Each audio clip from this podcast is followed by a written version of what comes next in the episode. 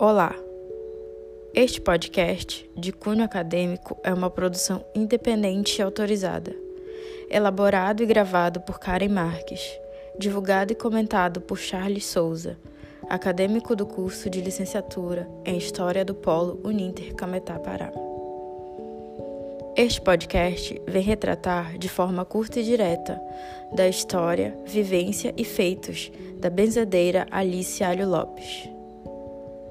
Grandes feitos devem ser sempre lembrados e homenageados para que a história permaneça viva e futuras gerações tomem conhecimento desses atos.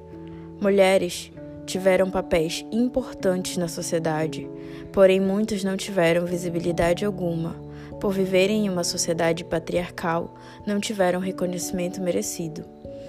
E hoje é nossa responsabilidade pesquisar, relatar, escrever e publicar essas histórias, para que outras mulheres possam se inspirar e se empoderar no reflexo dessas grandes autoras de suas próprias histórias.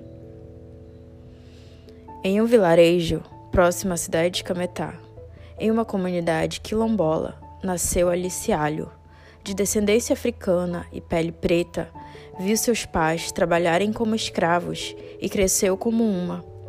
Passou parte da vida trabalhando para gente branca e bonita, como costumava dizer. Casou-se com um homem branco, pois entendia que desse jeito os filhos não teriam a mesma cor da sua pele, coisa que achava ruim.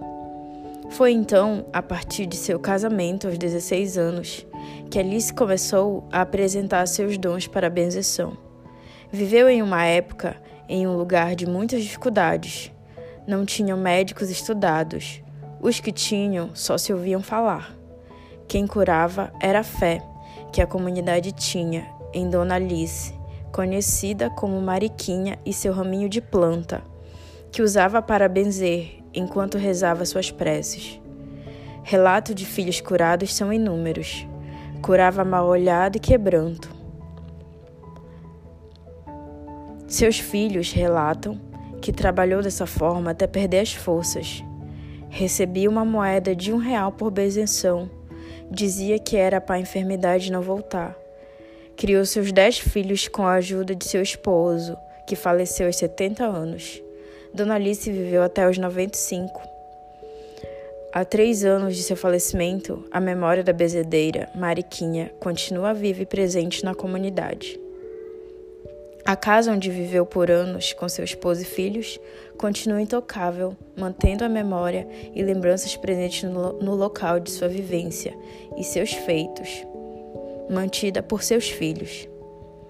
A casa de Dona Alicialho poderia ser preservada e reconhecida como casa de memória pelo município. Seus saberes e vivência compartilhados e expostos em textos literários, nas escolas e em saraus organizados pela comunidade. Bom, foi uma imensa honra e responsabilidade poder compartilhar, mesmo que de forma resumida, um pouco da história e os feitos de Alice Alho minha avó, mãe velha. Obrigada pela atenção e carinho dos ouvintes. Até o próximo podcast.